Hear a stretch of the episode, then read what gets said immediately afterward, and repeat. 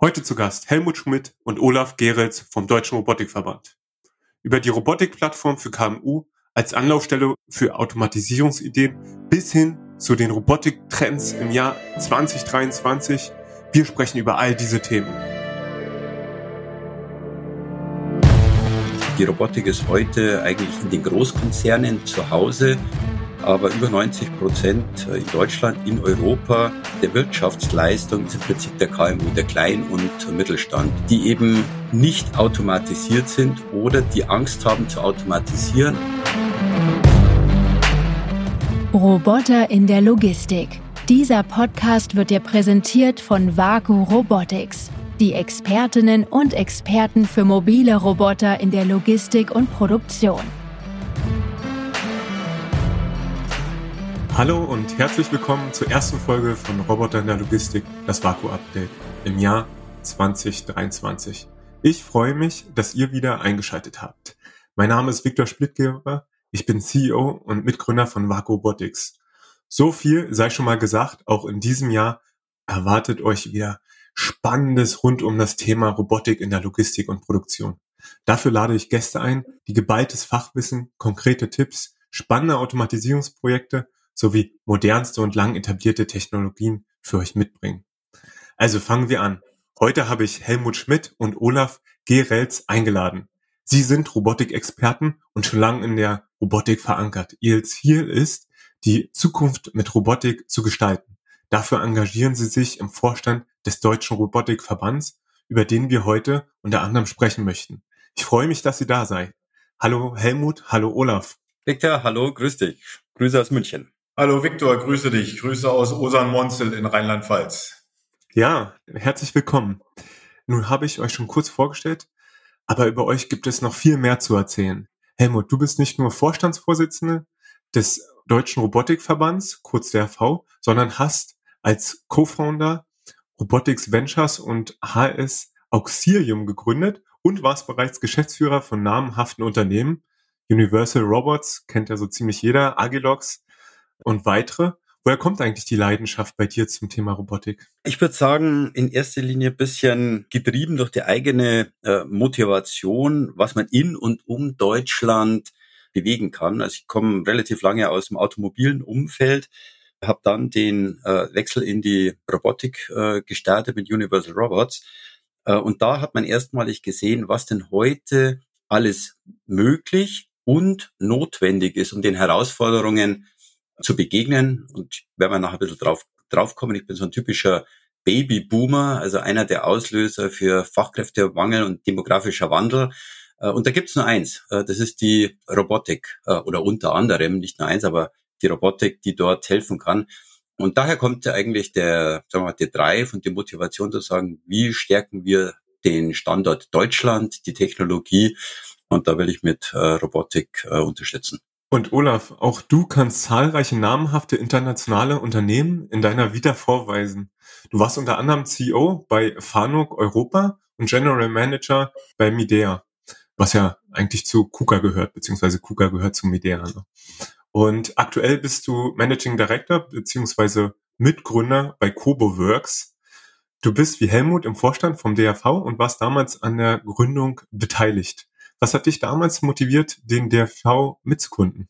Ja, genau wie der äh, Helmut gerade sagte, ich habe den äh, Helmut äh, indirekt schon seit äh, mehreren Jahren gekannt, äh, habe äh, mit großer Interesse und Neugier gesehen, wie er zusammen mit seinem Team mit Universal Robots eben diesen ganzen neuen Markt, diesen New Robotics Markt mit etabliert hat. Und äh, nach einer Reihe von Veränderungen hatten wir dann Kontakt und wir hatten uns getroffen und äh, wir haben uns ausgetauscht und waren uns relativ schnell einig, dass wir diesen ganzen neuen Markt, den ganzen äh, neuen Spielern dort irgendwie ein Zuhause geben möchten. Ja, und, und, und das war dann eigentlich die Idee, dass wir sagen, wir nutzen unser, unser Netzwerk, wir nutzen unsere Erfahrungen, um den Marktteilnehmern hier einfach auch ein Gesicht äh, geben zu können. Und damit sind wir gestartet und es waren zwei unheimlich äh, starke Jahre, wo wir selber auch viel gelernt haben und äh, wo wir auch jetzt sehr motiviert in das neue Jahr starten, weil es einfach so wahnsinnig viel zu tun gibt. Immer mit dem Ziel, auch der breiten Masse äh, von kleinen und mittelständischen Unternehmern äh, endlich die Robotik zugänglich zu machen. Ja, finde ich wahnsinnig spannend. Auch aus dem Hintergrund heraus, ne, UR, Universal Robots, ist ja gerade für die Cobots äh, bekannt und hat ja da auch einen riesen Marktanteil, während du ja von Fano beziehungsweise ich sag mal von KUKA kommst, ähm, beziehungsweise der Mutterfirma von äh, KUKA und damit eher der traditionellen Industrierobotik ja traditionell anhaft ist jetzt mit CoboWorks natürlich wieder ein neues, sehr, sehr vielversprechendes Startup und insofern auch äh, so äh, die beiden Seiten der Medaille auch abgebildet werden. Wenn ich das an der äh, Stelle ergänzen darf, das war für mich jetzt eben auch ein riesen Augenöffner. Wir auf, auf Fanuc und, und KUKA-Seiten, wir, wir sind ja in der etablierten Robotik zu Hause. Ne? Und da die Zielgruppe sind natürlich die, die Automobilhersteller und die Zulieferer und die Großkonzerne. Warum? Weil die halt genau wissen, wie man äh, den Roboter als Betriebsmittel einzusetzen hat und die auch entsprechend geschultes Personal haben. Ne? Die haben Roboter-Experten, die haben Sicherheitsexperten. Und in der breiten Masse der kleinen und mittelständischen Unternehmern hast du einfach diese Infrastruktur nicht. Ne? Und, und, und das ist eben das, was Universal Robot seit 2009 uns gezeigt hat, wie das geht. Naja, und äh, seitdem gibt's ganz viele spannende neue Spieler in Deutschland, in Europa, aber auch eben aus Amerika. Da kommen wir sicherlich auch noch drauf zu sprechen, die einfach noch einen Schritt weitergehen ja, und einfach dem Endkunden äh, nicht nur Roboter, sondern wirklich Roboterlösungen, also Pakete äh, zugänglich zu machen, auch gepaart mit mit modernen Finanzierungsmöglichkeiten. Ja, und das ist das ist wie gesagt für mich ein riesen Augenöffner und aus der Idee heraus ist dann auch CoboWorks entstanden, damit wir einfach auch dort unseren Beitrag dazu leisten können, ja, dass es in der breiten Masse der der Unternehmen endlich auch Robotertechnik zum Einsatz kommen kann, mit dem Ziel, die Werker zu entlasten. Ja, absolut. Und der Fachkräftemangel lässt sich ja auch nicht wegdiskutieren. Äh, damit lösen wir den sicherlich nicht. Wir brauchen ähm, da auch innovative Lösungen. Und was ich ähm, spannend finde, ist eben der, dass du, Olaf, auch aus dieser Welt der traditionellen Robotik kommst, die lang etabliert ist und eben zum einen mit CoboWorks ein Startup als Paket ähm, oder ein Startup geschaffen hast, was eine, eine Komplettlösung anbietet. Ja? ja. Ähm, können wir sicherlich noch was zu sagen, finde ich extrem spannend. Aber eben auch im Prinzip in der Vereinswelt oder Verbandsbranche ein Startup mit dem DRV gegründet habt. So habt ihr euch ja selbst mal bezeichnet. Ähm, damals 2020. Nun äh, verzeichnet ihr ähm, einiges an Wachstum. Ich äh, war ja auch mit bei der Mitgliedsversammlung. Das war extrem spannend. Auch die Themen, die angegangen werden, da können wir sicherlich noch ähm, drauf zu sprechen. Vielleicht fasst ihr nochmal zusammen, was ihr seitdem mit dem DRV eigentlich aufgebaut habt und wie ihr eure Mitglieder unterstützt. Vielleicht sage ich da äh, vorneweg, jeder, jeder nimmt ja immer das Wort in den Mund, Demokratisierung äh, der Robotik. Und wie der Olaf schon angemerkt hat, äh, die Robotik ist heute eigentlich in den Großkonzernen zu Hause, aber über 90 Prozent äh, in Deutschland, in Europa der Wirtschaftsleistung ist im Prinzip der KMU, der Klein- und Mittelstand, die zwei, fünf, zehn, zwanzig, bis 200 Mann Betriebe, die eben nicht automatisiert sind oder die Angst haben zu automatisieren. A, weil sie glauben, es ist teuer, kostet 250.000 Euro und mehr äh, und ist komplex und schwierig. Und äh, das war eigentlich die Intention von uns im Deutschen Robotikverband, eine Plattform, ein Netzwerk, ein Austausch zu geben, dass man auf Augenhöhe äh, kommuniziert, dass auch ein Kleinbetrieb sagt, okay, das ist der, das ist der Robotikverband, das Startup, der beginnt. Äh, und ich habe einfach Fragen, neutrale Fragen. Was, wie kann ich automatisieren? Und das ist ein Thema, äh, das, das wir angehen, auf Augenhöhe dem großen, breiten Mittelstand als Ansprechpartner zu generieren. Und was haben wir erreicht? Wir haben die ersten 100, äh, hunderte von, von Mitgliedern gefunden. Wir sind mit dabei, auch die ersten größeren Mitglieder zu gewinnen, mit dem wir unter anderem, kommen wir gleich nochmal wahrscheinlich drauf, äh, den deutschen Roboterführerschein ähm, am entwickeln sind und den wir einführen wollen. So ein bisschen die Führerscheinstelle zu sein und zu sagen, Leute, wir wollen euch befähigen oder eine Außensichtweise zu geben, wie man damit umgeht. Äh, aber das Hauptthema ist eigentlich ein Netzwerk, eine Kommunikation, eine Plattform, um dem KMU äh, äh, eigentlich äh, ein Gesicht zu geben. Genau, das ist eben das Spannende, dass äh, ausnahmslos jedes Mitglied uns gesagt hat, wir wissen eigentlich gar nicht, wo man auch Roboterautomation einkaufen kann. Ne? Es gibt jetzt die ersten Plattformen, es gibt Vaku Robotics, es gibt GoToAutomation, es gibt Unchained, äh, aber auch da sind das eben, das sind Plattformen, die schaffen eben Bewusstsein, die bringen ja letztendlich die Käufer und die Verkäufer zusammen. Aber das war letztendlich eins der ersten äh, Erkenntnisse, die wir gehabt haben, dass die Endkunden besonders total dankbar sind, weil die gesagt haben, na jetzt haben sie eine Anlaufstelle, ja, da kann ich mal mit meinen Ideen äh, kommen und kann mal fragen und, und äh, letztendlich über das Netzwerk jemanden finden, der mir da helfen kann. Ja, also wo kaufe ich Roboterlösungen ein? Das war, das ist sicherlich ein ganz, ganz großes Thema. Also, dass das Netzwerk einfach aufbauen und so eine Anlaufstelle schaffen. Und daraus ergeben hat sich jetzt eben der Roboterführerschein. Ne? Und das ist eben ein Thema, wo wir gemerkt haben, dass äh, jeder redet über Robotik, aber letztendlich es ist immer noch sehr fremd für viele Nutzer. Ne? Und, und das ist eben den Anspruch, den wir haben, zusammen jetzt auch mit IHK und dem TÜV, die wir dir als Partner gewinnen konnten, dass wir in der Lage sind, ein Konzept aufzusetzen, dass es wirklich die breite Masse an Firmen, die eben keine Roboterexperten haben, letztendlich befähigt, einen sicheren Umgang mit einem Industrieroboter ermöglichen zu können. Jetzt äh, sprechen wir ja über die Umsetzung letzten Endes. Ne? Ähm, heißt, wie kann ich einen Roboter bedienen? Im Übrigen wäre auch nochmal interessant zu wissen, ob sich das jetzt in erster Linie auf Cobots oder auf Industrierobotik oder eben ja auch so sowas wie Wandelbots, das ist ja auch ein Mitglied, ähm, was eben äh, ja andere Technologien auch benutzt, um so äh, dieses Teaching von Industrierobotern zu machen. Oder ob das eben auch äh, sich auf mobile Roboter beziehungsweise AGVs bezieht. Ja. Vielleicht können wir auf die Frage eben nochmal kurz eingehen. Ganz allgemein, Viktor, es geht um das Bewusstsein zu schaffen, äh, wie ein Umgang mit Industrie oder mit Robotik im Allgemeinen sicher vonstatten gehen kann. Für mich äh, fällt mir da immer der, ein Beitrag von Andreas Schunkert ein, der damals so ein Beispiel genannt hat, ist, die U-Bahn. Er hat das Beispiel genannt, die U-Bahn fährt mit 80 Stundenkilometer in den Bahnhof ein. Und das Einzige, was die Menschen, die Passagiere von diesem einfahrenden Zug trennt, ist eine gelbe Linie, die unten auf dem Boden markiert ist. Und wir sind als Menschen, die im Alltag unterwegs sind, so äh, trainiert, dass wir einfach automatisch einen Schritt zurückgehen wenn eine U-Bahn einfährt. Und, und, und dieses Beispiel finde ich extrem einprägsam. Und darum geht es letztendlich, dass wir sehr viel Aufklärungsarbeit leisten. Ja, was es jetzt mit so einem Betriebsmittel wie den Roboter äh, auf sich hat. Um das vielleicht noch zu ergänzen, Viktor, wir heißen ja auch Robotikverband und nicht nur reine Roboter. Da haben wir ursprünglich mal, mal war, war mal die Idee, uns Kobot, äh, Kobot-Verband zu nennen.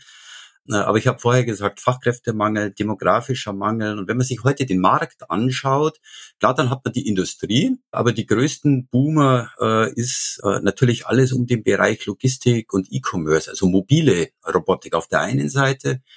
Äh, wenn man sich noch weiter schaut, was ist draußen? Agrar, also Agrarrobotik. Auch dort hast du wahnsinnig viel mobile Robotik.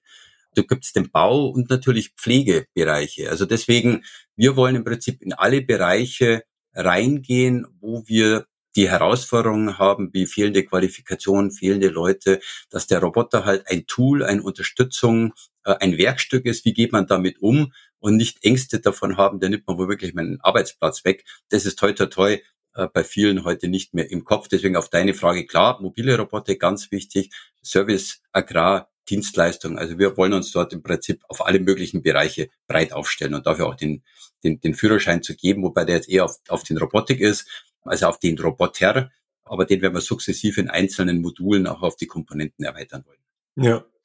Und ihr hattet ja eingangs erwähnt, dass ihr mit dem DRV eine Anlaufstelle geschaffen habt, ne? im Prinzip so, wie wir es ja mit lotsofbots.com auch gemacht haben, dass man eben oder speziell gemacht haben für das Thema mobile Robotik, dass man sich einen Überblick verschaffen kann, dass man auch ähm, verschiedene Ressourcen hat, um sich selbst zu informieren und aufzuschlauen. wenn ich jetzt ein, eine Bäckerei habe und äh, jetzt überlege, okay, ich möchte jetzt ähm, auch mal schauen, ob ich hier was mit Robotik machen kann, inwieweit dient der DAV denn als Anlaufstelle? Wie kann ich euch kontaktieren? Was kann ich erwarten? Vielleicht vorneweg, der DAV ist ja eine gemeinnützige Verband. Das heißt, wir treten nicht als Vermittler oder als Berater auf. Also um das dann zu monetarisieren. Aber was wir natürlich schon machen, und dafür haben wir natürlich unsere Mitglieder und das Mitgliedernetzwerk, dass wir über Anwendungsbeispiele, über Use Cases ähm, entsprechend die entsprechenden Beteiligten zusammenbringen. Es gibt tolle Beispiele, zum Beispiel, äh, wie man die Bäckerei automatisiert, wie man die Logistik automatisiert. Äh, und das ist eigentlich unser Thema, sagt, okay, bring Angebot und Nachfrage zusammen, damit unsere Mitglieder, das ist im Prinzip, sind im Prinzip die Absatzmittler zum Endkunden, dass wir mit denen was haben. Dass wir als Beispiel, um konkret zu bleiben, sagen, okay, wir machen jetzt halt als Beispiel, Vaku Robotics ist ein Mitglied. Wir machen jetzt halt ein spezielles Logistikseminar ausgeschrieben über den Deutschen Robotikverband, um Unternehmen zu platzieren und das dann im Nachgang die Themen oder Greiferhersteller, Kamerahersteller, äh, Wandelbots, du hast das angesprochen. Äh, das ist eigentlich die Thematik, äh, unsere Mitgliedsfirmen eine Plattform zu bieten und dass dann über die Plattform die Kontakte gestehen. Aber wir als Verband selber äh, treten nicht auf, um tatsächlich zu beraten, äh, die Beratungsdienstleistung zu monetarisieren. Äh, das muss dann äh, und soll selbstverständlich über die Mitglieder passieren, dass man da eine klare, klare Trennung, klare Trennung hat. Aber wir sind eine Plattform, äh, aber eher, ich würde sagen, wir sind eher ein Netzwerk, äh, und ein Vermittler für Kontakte und für Branchenexperten. Eigentlich ist das schon eins unserer Hauptziele, dass der Bäcker um die Ecke für sich das Gefühl entwickelt, Mensch, ich beschäftige mich mit der Frage, Automatisierung ja oder nein. Unser Anspruch ist eigentlich der, dass wir noch viel früher einsteigen und wirklich dieses Bewusstsein schaffen, dass die kleinen und mittelständischen Unternehmer wissen, Mensch, das könnte was für mich sein, weil heute, und das ist eben das, was wir von unseren Mitgliedern hören, das Bewusstsein eben so gelagert ist, dass sie denken, Automatisierung ist nur den Großen vorbehalten. Ne, den Automobilherstellern und den, und den Großkonzernen, aber niemals für mich. Naja, und das ist schon äh, eigentlich unsere, unsere Hauptziele, dass wir dort das Bewusstsein schaffen, dass wir sagen, Mensch, beschäftige dich doch mal mit der Frage, weil jeder, jeder hat ja immer das gleiche Thema. Er hat Arbeitskräftemangel, er kriegt seine Maschine nicht bedient und er muss irgendwie schauen, dass er dort Entlastung herbeischaffen kann und dass er sich dann in dem Prozess mit Automatisierung beschäftigt. Das ist eins der Ziele, äh, die wir haben. Und wenn wir ihn dann so weit sensibilisiert haben, dann nutzen wir eben äh, auch äh, die, die Plattformen unserer Mitglieder, zum Beispiel mit dem Roboterforum ein Beispiel genannt, ja, eins der größten Roboterforen der Welt, dass dort eben auch die Möglichkeit besteht, ganz viel Content an die Endkunden zu liefern. Ja äh, extrem äh, sinnvoll auf jeden Fall und kann ich nur so bestätigen. Äh, zum einen auch ähm, nochmal zusammengefasst, dass es darum geht, Werbung zu machen für die Robotik, dass das was ist, was jetzt zugänglich ist, auch für kleine Unternehmen und dass das was ist, ähm, was viel erreichbarer ist und, und, und viel lukrativer vielleicht auch, als es ähm, viele mal vermuten. Ne? Ich glaube, das ist, ähm, oder so erleben wir es ja auch bei ganz vielen Unternehmen, gar nicht so in den Möglichkeitenraum, dass man daran denkt, dass Robotik ja ähm, eine Lösung sein kann. Ne? Dann wird überlegt, da hole ich mir jetzt äh, irgendwo noch äh, Arbeitskräfte, versuche ich hier irgendwie jetzt äh, aus Tschechien mit einem Bus äh, zu holen oder oder irgendwie Leiharbeit oder ne, ähm, werden ganz viele Ideen äh, überlegt, aber Robotik ist oftmals gar nicht in diesem Ideenpool drin. Ne? Und wahrscheinlich das schon mal als erstes Mal machen, zu sagen, okay, Robotik könnte eine Lösung für dich sein, beschäftige dich da mal mit ähm, ist sicherlich so der erste Schritt. Ne? Ähm, und das zweite, auch aus äh, Sicht der mobilen Roboter, kann ich nur bestätigen, die Preise für einen mobilen Roboter, für so Einstiegsprojekte sind ja innerhalb der letzten zwei, drei Jahre haben sie halbiert. Ne? Also heißt, dass wir auch im Hinblick auf Return on Invest ja auch inzwischen durchaus ähm, im Einschichtbetrieb bei ein, zwei, drei Jahren äh, landen können, je nachdem, in welcher Branche man halt unterwegs ist. Ne? Und das ist, die Entwicklung geht so schnell, dass das ja auch für den Endkunden, für den Nutzer ja kaum nachvollziehbar ist, wie schnell die Preise wirklich hier ähm, sinken und, und die Technologie auch verfügbarer wird, leistungsfähiger wird, dass sie mir auch in, in sage ich mal, komplizierteren Fällen auch hilft. Ne? Ja, wobei ich glaube, Viktor, äh, Preis ist zwar wichtig, aber man muss auch vorsichtig sein, dass die Firmen auch noch Geld verdienen. Also ich will damit sagen, ähm, nur Preis alleine ist nicht äh, der Enabler und nur günstig zu sein ist auch nicht der Enabler. Und da spreche ich jetzt äh, insbesondere für, für unsere deutschen oder für unsere europäischen Startups, denn wir werden noch ganz viel aus Fernost kommen, die genau mit dem Thema äh, Price und Labeling und, und wir sind günstig kommen. Und da bin ich immer ein bisschen, bisschen, vor, bisschen vorsichtig zu sagen, Leute, ähm, Technologie, Innovation, Usability, Plattformgedanken, das kostet Geld. Es muss sich, es muss sich rechnen, da bin ich, da bin ich ja. bei dir. Äh, deswegen glaube ich eher und auch Coboworks und viele andere gehen den Weg, äh, dass man zukünftig den Weg eher über Robotic as a Service geht, äh, dass man über Pay-per-Pick, Pay-per-Use, Pay-per-Kilometer, was auch immer, um dort klar, die, die Amortisation wird wichtig sein, äh, viele werden sagen, ein One-Time-Investment geht nicht mehr und am Ende äh, ist es eine wirtschaftliche Kalkulation und da ist es auch gut, dass die Preise nach unten gehen. Äh, aber ich bin schon auch ein Verfechter zu sagen, Technologie kostet Geld, insbesondere wenn, wenn wir junge, dynamische äh, Startups und Firmen sind und da haben wir ganz viele bei uns im Verband, die wir auch vertreten, äh, die müssen auch Geld verdienen und Technologie kostet Geld und deswegen glaube ich, da ist eher die Technologie im Forderung und die zukünftigen Geschäftsmodelle oder Bezahlmodelle hinsichtlich Robotic as a Service äh, oder Movement as a Service, wie es so schön in der Logistik heißt. Ähm, und das hilft natürlich gewaltig, die Kosten zu reduzieren. Und da bin ich tatsächlich vergleichbar auf Stunden- oder Tagesbasis mit, mit Mitarbeitern. Genau, das ist, äh, glaube ich, sehr, sehr relevant. Äh, das Geld ist ja vorhanden und der Mittelständler ist auch bereit, das Geld auszugeben. Aber er will halt nicht die Katze im Sack kaufen. Und sein größtes Pain ist wirklich die Bedienung. Wie schaffe ich denn äh, mit meinem Bestandspersonal so eine, so eine Roboterlösung äh, in Betrieb zu nehmen und in Betrieb zu halten? Ja, und, und deswegen äh, sind wir auch darauf angesprungen und haben gesagt, hier der erste Schritt muss jetzt auch der Roboterführerschein äh, sein, dass wir wirklich in der breiten Masse dort eben dann auch die Unternehmer äh, unterstützen äh, wollen. Aber letztendlich, das Geld ist vorhanden und das wird auch äh, investiert. Das sieht man ja eben auch an den Zahlen und man sieht ja auch äh, die Dynamik, die sich da äh, gerade entfaltet. Denn letztendlich, wenn man sich diese Innovationskraft anschaut von den ganzen neuen Marktteilnehmern, die natürlich dann auch die Etablierten anstecken, ne? wie zum Beispiel jetzt Beckhoff, äh, dass die jetzt auch hergehen und in den Bereich modulare Robotik einsteigen. Ja, das ist halt auch extrem inspirierend und es tut der ganzen Branche unheimlich gut. Ja, absolut. Kann ich nur bestätigen, was sie sagt, dass am Ende geht's ja darum, dass ich mit meinem Bestandspersonal das auf die neuen Technologien schulen kann. Ich kann ja jetzt nicht ähm, neues Personal einstellen, um ähm, meine Robotik zu bedienen, ne, sondern in der Regel, genau wie mit dem Roboterführerschein, möchte ich meine Mitarbeiterschaft hier weiterbilden. Und das ist ja auch das, was wir gesamtgesellschaftlich brauchen. Und da gibt's ja eine ganz tolle Dynamik, ne, dass die Geräte technisch ähm, einfach in der Lage sind, unterschiedliche Aufgaben, auch variierende Aufgaben zu erledigen, da sie leicht zu bedienen sind ähm, und sehr adaptiv auf unterschiedliche Aufgaben trainiert werden können.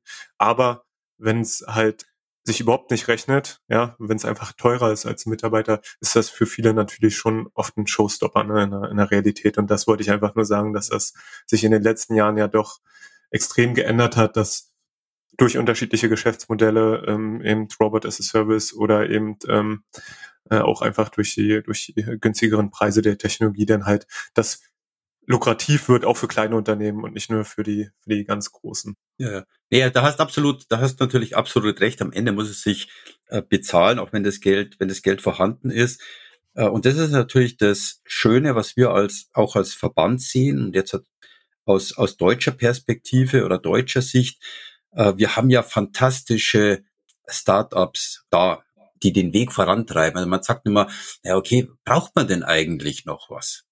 Und jetzt lehnt man sich mal zurück äh, für dieses Jahr und sieht plötzlich, okay, es gibt einen Fruitcore, es gibt einen Dropcore, es gibt einen Neura, es gibt einen Agile, es gibt einen Olive Robotics, Roundpack, die in den, in den Startlöchern stehen als äh, Startup von der TUM, äh, Wandelbots und, und so weiter. Das heißt, und das ist eigentlich das Tolle und das Faszinierende, ähm, warum auch der Fokus auf den KMU ist. Also wenn man heute die Automatisierung anschaut, dann ist vielleicht drei, fünf, vielleicht sieben Prozent automatisiert. Und da rede ich jetzt halt von, von der Industrie. Wenn ich Service, Dienstleistung, Agrar, Bau reingehe, äh, da ist 0,1 Prozent automatisiert. Deswegen äh, ist ja das Tolle für den Standort Deutschland, dass es so innovative Unternehmen gibt. Äh, und, auch das ist positiv, jeder redet immer, oh Gott, letztes Jahr war es schwierig, äh, kein Geld ist mehr da. Äh, wenn man sich schaut, es gab ein paar hervorragenden Funding-Runden. All die genannten haben im Moment schöne große Fundings reinbekommen. Und das ist das Schöne, dass die Investoren eben noch an Robotik, egal ob mobil oder stationär, glauben. Und das macht mich gerade für den, für den Standort Deutschland, für den Deutschen Robotikverband so zuversichtlich zu sagen, und das müssen wir ausspielen, dass wir uns, wir dürfen, wir schauen immer, ach Gott, wie viel Geld gibt's in den USA, wie viel Geld gibt's in China. Nein, die coolen Companies in und um Robotik, die sind bei uns in Deutschland, äh, die sind in München, die sind in Karlsruhe, die sind in Dresden, die sind in Leipzig, die sind in Berlin. Und da geht's auch, die Plattform zu schaffen, wie kann man die untereinander vernetzen, austauschen, kommunizieren, damit die großen Player auch auf einen aufmerksam werden. Und das macht mich eigentlich super stolz, äh, sowohl für den Verband als auch für Deutschland selber als Innovationstreiber. Und da brauchen wir uns überhaupt nicht verstecken. Und vielleicht auch eben zu sehen, dass die Kunden auch bereit sind, diesen, diesen Weg zu gehen. Äh, aus, aus der Coboworks Sicht gesprochen, wir haben einem Kunden eine Großbäckerei äh, unsere Palettierzellen angeboten und wir waren überrascht, dass die bereits ein Agilox-System im Betrieb haben. Die haben pro Tag 20.000 E2-Kisten, die zwischen den einzelnen ähm, Backstationen und Verarbeitungsstationen hin und her transportiert werden müssen. Und bevor wir dort mit dem Roboter aufschlagen, ist die Logistik bereits automatisiert. Das fand ich total stark und und und das ist jetzt äh, bei einem Kunden gewesen, wo du den du nicht sofort auf deiner Liste hast, wenn du sagst, Mensch, da schaue ich jetzt mal vorbei, wenn ich äh, innovative äh, Intralogistik mir anschauen möchte. Ja, das ist eben das. Es geht immer wieder um das Wort Bewusstsein schaffen und und deswegen, Viktor, vielleicht noch ein Aspekt neben dem Roboterführerschein haben wir eben noch ein zweites großes Projekt, dass wir eben auch in die in die Region rein wollen. Wir haben ja damals gesagt, als wir uns gegründet haben, von Machern für Macher. Ja, und, und damit wollten wir einfach ganz klar zum Ausdruck bringen, dass wir, die Gründungsmitglieder vom Verband, halt so viele Jahre in der Branche unterwegs sind. Das heißt, wir haben schon so viel gesehen und dieses Wissen wollen wir halt irgendwie anbieten, dass unsere Mitglieder das nutzen können. Ja, und deswegen ist jetzt daraus auch eine, eine weitere Aktivität entstanden. Das ist eben die Kooperation mit All About Automation. Ja, und, und, und das, das passt eben auch wieder sehr schön da rein, äh, weil wir in der Region wirklich bei den Kunden und dass wir uns wiederholen, die, die, die vielleicht noch, die sich, die einfach diese, diesen Pain haben äh, und sich mit der Frage beschäftigen, Mensch, wie kann ich denn äh, das Thema Arbeitskräftemangel angehen? Ja, dann gehen die mal auf eine Messe. Die gehen nicht auf die großen Leitmessen. Ja, die fahren nicht nach Hannover, die fahren nicht nach München, sondern die suchen eben ihre Messen in der Region. Und genau das spricht die All About Automation an. Ja, die geht nach Hamburg, die geht nach Chemnitz, die geht nach Friedrichshafen.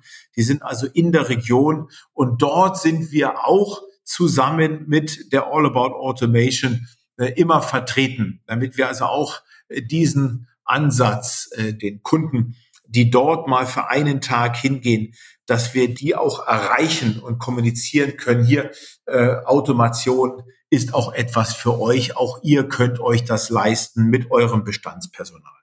Ja, freue ich mich auf jeden Fall auch schon auf die All About Automation beziehungsweise auf die unterschiedlichen Formate und jeder, der sich dafür interessiert, kann da mal Ausschau nachhalten. Es gibt wirklich sehr viele ähm, regionale Events. Wisst ihr, wie viele das sind? Ich, das waren auf jeden Fall mehr als zehn, hatte ich in Erinnerung. Ist das richtig? Also für die All About Automation sind, sind sieben unterschiedliche Regionen jetzt in äh, 2023 und jeweils wechseln dann auch äh, Schweiz und Österreich ist geplant. Aber gerade im deutschsprachigen Bereich sind sieben Veranstaltungen, äh, die anstehen. Äh, jetzt hat Hamburg die allererste im, im Januar äh, und Friedrichshafen im Süden mit die größte, weil meistens natürlich zwischen Bayern und Baden-Württemberg, äh, was die Automatisierung angeht, mit das größte Potenzial liegt. Und dann noch Heilbronn, Wetzlar, Chemnitz und Düsseldorf, um da einfach die Liste komplett genau. zu machen. Sehr gut. Also wir werden auf jeden Fall bei in Friedrichshafen und in Chemnitz dabei sein. Freue ich mich schon drauf und bin ganz gespannt, äh, wie das Event äh, ja auch äh, eben die Möglichkeit bietet, mit äh, lokalen Unternehmen in Kontakt zu kommen. Vielleicht noch ein weiteres Thema. Äh, Helmut, du hattest schon so ein bisschen den Rückblick äh, 2022 gemacht, ähm, indem du hier von den verschiedenen Funding-Runden gesprochen hast. Das war wirklich ein, ein Wahnsinnsjahr wieder für die Robotik insgesamt, aber auch in, insbesondere für den Standort Deutschland war es wirklich ein fantastisches Jahr, kann man anders nicht sagen. Welche Trends seht ihr noch, dies, oder welche Trends seht ihr für 2022, die sich, ähm, die, die sich, wie sich der Markt entwickelt hat, aber vielleicht auch Themen, die gar nicht so gekommen sind, wie ihr sie erwartet habt? Also heißt, wo, wo gab es vielleicht Dinge, die vielleicht sogar hätten noch weitergehen können, als sie jetzt am Ende 2022 gereift sind? Vielleicht starte ich ganz äh, kurz, wo ich tatsächlich erstaunt war, ist das Thema Last Mile Delivery oder auch Q-Commerce. Also wenn man sich jetzt halt Gorilla und Konsorten anschaut, auf der einen Seite, die kämpfen, auf der anderen Seite, und das hat ja eher den Bezug zur Robotik, äh, wenn man sich äh, Amazon als Beispiel anschaut und FedEx, äh, zwei ganz große Player, äh, die große äh, Startups äh, geschlossen haben. Äh, also Amazon hat ja Canvas geschlossen, haben sie mal schlappe 100 Millionen investiert und in den Sand gesetzt äh, FedEx als Last Mile haben den Roxo einge eingestellt. Und das hat mich erstaunt, weil ich davon ausgehe und nach wie vor ausgehe, dass die Logistik, die mobile Logistik, der Treiber schlechthin ist. Und äh, warum sage ich das? Weil scheinbar eben doch ein Unterschied ist zwischen was ist mobile Logistik und was ist eine Last Mile Delivery, wo ich tatsächlich draußen im Umfeld unterwegs bin und nicht von der Werkhalle A nach Werkhalle B, ähm, also das hat mich persönlich erstaunt, um ehrlich zu sein. Und vor allem, dass so große Player das nicht weiter, nicht weiter durchziehen, dass der, denn der Markt ist da, äh, ohne Frage. Ähm, aber gerade das Thema Last Mile scheint halt, äh, scheint halt schwieriger zu sein. Und das war meine große Downside von 22. Äh, auf der anderen Seite das Positive für 22 war, trotz Corona, alle großen Messen waren wieder hervorragend besucht. Hannover, Logimat, Automatica, äh, viele Firmen haben ihre Technologien, neue Technologien präsentiert. Äh, fast alle haben ihr Roboterprogramm ähm, ergänzt, von den kleinen bis zu den großen.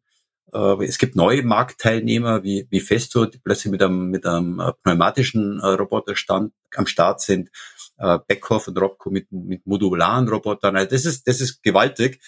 Und deswegen glaube ich, das kann man hervorragend sein. Und ich glaube, für, für, für nächstes Jahr, für kommendes Jahr, dass sich die Outdoor-Robotik weiter etabliert. Also Inok als Beispiel ist auch ein äh, DRV-Mitglied, äh, denn die Logistik innerhalb der Lagerhalle ist schon recht gut. Äh, aber wenn man außerhalb navigiert, wird schwieriger. Egal, ob ich da jetzt äh, in der Agrarrobotik anschaue, im Bergbau, äh, Überwachung. Äh, es passiert ja plötzlich, dass Leute auf Flughafen Beeinträchtigungen haben, also Surveillance-Themen. Also ich glaube, es wird mobile Outdoor-Robotik wird interessant werden. Und äh, ich persönlich sehe das ganze Pflege-, Service- und Dienstleistungsbereich, äh, wo ich sowohl mobile Roboter brauche, die im Krankenhaus im Servicebereich auf und runter fahren, äh, oder Roboterarme, die halt Blut testen, Pillen verteilen und so weiter. Also das, glaube ich, wird einer der großen, der großen Trends für 23 werden aus meiner Sicht. Und Olaf, was siehst du noch? Zwei, drei Sachen. Eins eben, dass die Anbieter immer mehr in Lösungen denken.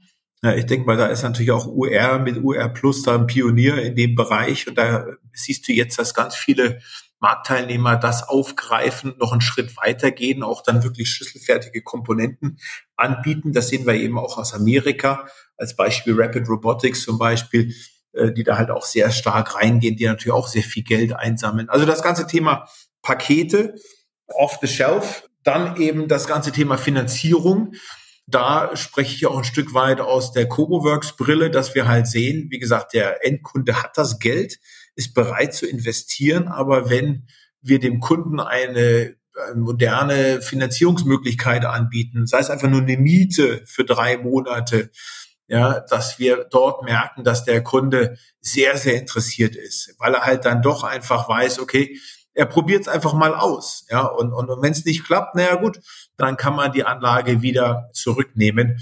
Aber in der Regel zeigt sich, dass der Kunde dann auch die Anlage behält. Also äh, das ist eben eins der Themen Finanzierung.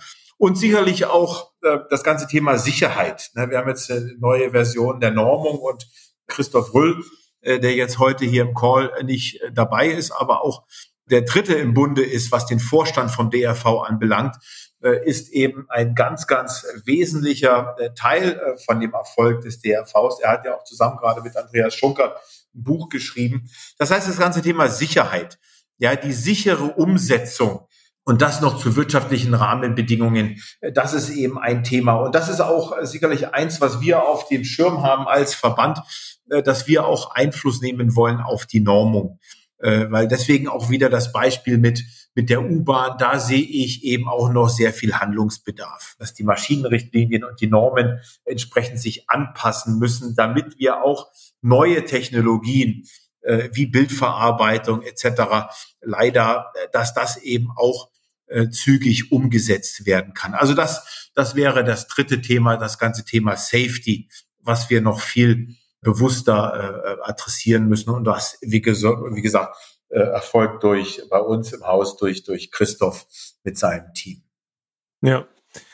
Vielleicht auch dazu ergänzend, du hattest eben schon ähm, darüber gesprochen, dass insbesondere jetzt äh, aus Europa beziehungsweise Deutschland und auch aus den USA diese Paketlösungen kommen. Ähnliches sieht man ja für die mobile Robotik, beispielsweise Locus Robotics, ja auch Geekplus, Exotech, die ja nicht einen einzelnen Roboter anbieten, sondern eben eine komplette Kommissionierlösung und die ja auch äh, sehr, sehr erfolgreich wachsen. Ähm, wie schätzt ihr die Rolle der ja, insbesondere chinesischen Unternehmen ein auf dem deutschen beziehungsweise europäischen Markt? Für mich extrem positiv weil es einfach zeigt, was geht. Ja, und äh, ich durfte selber äh, zweieinhalb Jahre in China äh, arbeiten, in Guangzhou bei, bei Midea, hast du eingangs erwähnt, der Konzern, der 2017 KUKA übernommen hat und eben nicht nur KUKA, sondern im gleichen Jahr auch Servotronics aus Israel, also eine sehr strategische Herangehensweise, um dort auch für den Endkunden intern und extern äh, komplette Pakete, Automatisierungslösungen anbieten zu können.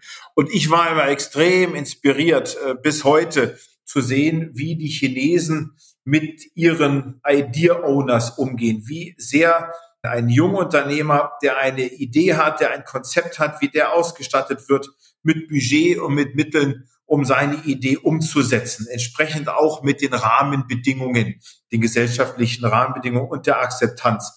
Und von daher sehe ich den Einfluss der chinesischen Marktteilnehmer sehr, sehr positiv, weil sie einfach uns zeigen, was grundsätzlich machbar ist. Und dann eben auch in China diese konsequente Unbekümmertheit in der Umsetzung, die ich persönlich wahnsinnig stark und inspirierend finde. Also wir werden dort sehr viel lernen können. Und das Schöne ist eben auch beide Richtungen. Ja, das habe ich eben auch festgestellt in der Konstellation Midea KUKA, die ist so erfolgreich, weil sich beide Unternehmen gegenseitig befruchten. Du hattest eben Idea Owners angesprochen. Kannst du das nochmal ähm, kurz äh, vertiefen? Weil das Konzept so kenne ich jetzt nicht, wie, insbesondere wie das eben im äh, chinesischen Markt vielleicht auch gespielt wird. Na, einfach, damit will ich nur zum Ausdruck bringen, weißt du, dass du eine sehr, sehr große Akzeptanz hast von jemand, der einfach eine Idee hat. Noch konsequenter, als ich das selber aus Amerika kenne. Ich durfte viele Jahre in Amerika leben und auch dort beruflich unterwegs sein.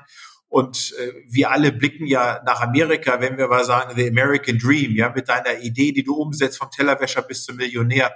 Und da war ich selber überrascht, dass diese Idee, diese Akzeptanz, von Leistungsträgern, die eine Idee haben, die einfach einen anderen Weg gehen wollen, dass die unterstützt werden. Ja, sei es jetzt eben mit, mit finanziellen Mitteln, das heißt, sie kriegen Budget, sie kriegen Ressourcen innerhalb des Konzerns, äh, habe ich das eben festgestellt, aber auch die Akzeptanz, ja, dass, dass man also ganz bewusst auch solche Leistungsträger fördert, die konsequent einen anderen Weg, einen neuen Weg gehen wollen. Und das führt halt dazu, dass du eine sehr viel höhere Zahl von Neugründungen hast und auch neuen Produkten hast, die in den Markt eingeführt werden, als jetzt äh, das zum Beispiel in Deutschland der Fall ist. Und das finde ich persönlich extrem inspirierend und, und wir alle wünschen uns, dass jetzt nach Corona äh, auch da wieder sich die Situation dahingehend äh, verbessert, dass wir wieder reisen können, dass wir wieder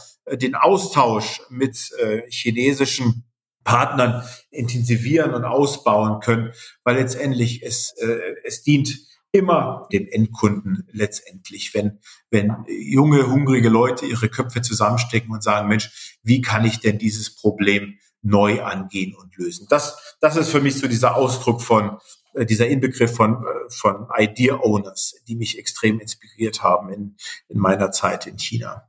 Gibt es eigentlich auch im DRV ein, ähm, einen Bereich, der sich auch mit dem politischen Kontext auseinandersetzt? Heißt, so, ich, ich war sehr inspiriert zum Beispiel, ähm, ich war im Sommerurlaub in der Türkei und am Flughafen dort in Istanbul gab es dann direkt so einen 5G-Stand, wo man dann den Spot gesehen hat, wo man verschiedene Cobots gesehen hat. Ich war mit meinem Sohn da und ähm, konnte direkt ein bisschen äh, mit ihm dort die Sachen ausprobieren. Und das war natürlich eine tolle Art zu lernen, weil man ist eh am Flughafen, man hat Zeit, kann sich, ähm, man, man ist auch entspannt, um sich da mit der Sache auseinanderzusetzen. Und eigentlich würde ich da auch schon ein Stück weit die Rolle des Staates sehen, sowas halt auch gezielt zu fördern und auch das Image der Robotik ähm, so zu fördern und zu unterstützen, weil wir das einfach am Standort brauchen. Ist das für euch auch ein Thema? Also ich, ich würde sagen, Victor, das ist sogar ein ganz, äh, ein ganz wichtiges Thema.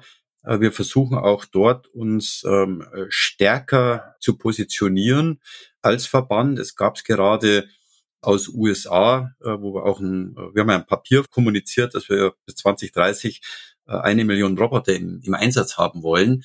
Äh, das schafft man allerdings nur über Unterstützung, Finanzierung, Sponsoring und, und, und warum sage ich das? Weil bis Ende letzten Jahres in USA Förderprogramme gelaufen sind, wo du bis zu einer Million US-Dollar in Robotik und Automatisierung abschreiben konntest.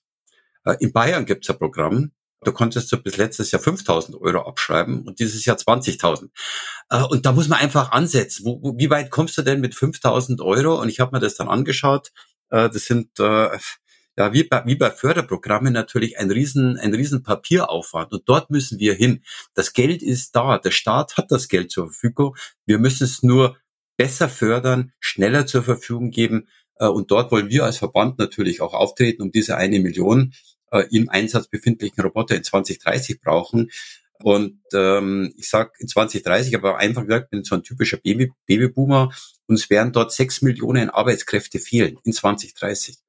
Und da ist diese eine Million zusätzliche Roboter, wenn ich sage Roboter ist Arbeitskraft, äh, auch nur ein Tropfen auf dem heißen Stein. Und da müssen wir politisch was tun. Der Staat muss das unterstützen, finanziell auf der einen Seite.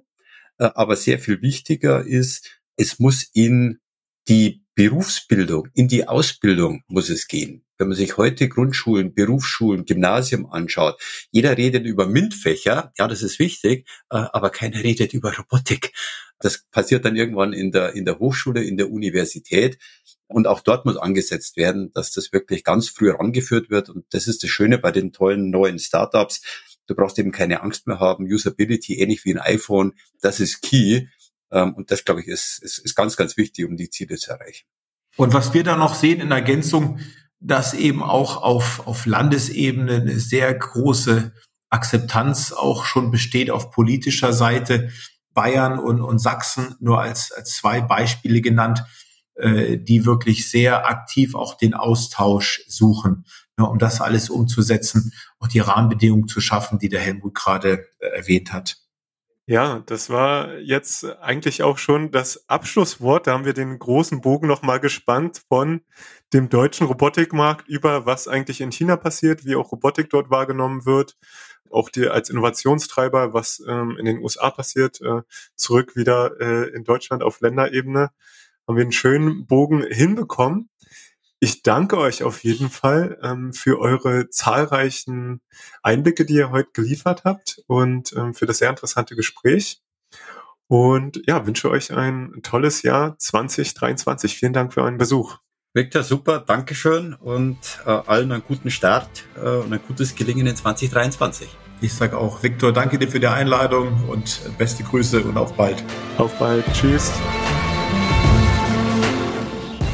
Das war Roboter in der Logistik mit Viktor Splittgerber von Vaku Robotics. die Expertinnen und Experten für mobile Roboter in der Logistik und Produktion. Weitere Infos erhältst du auf vaku-robotics.com.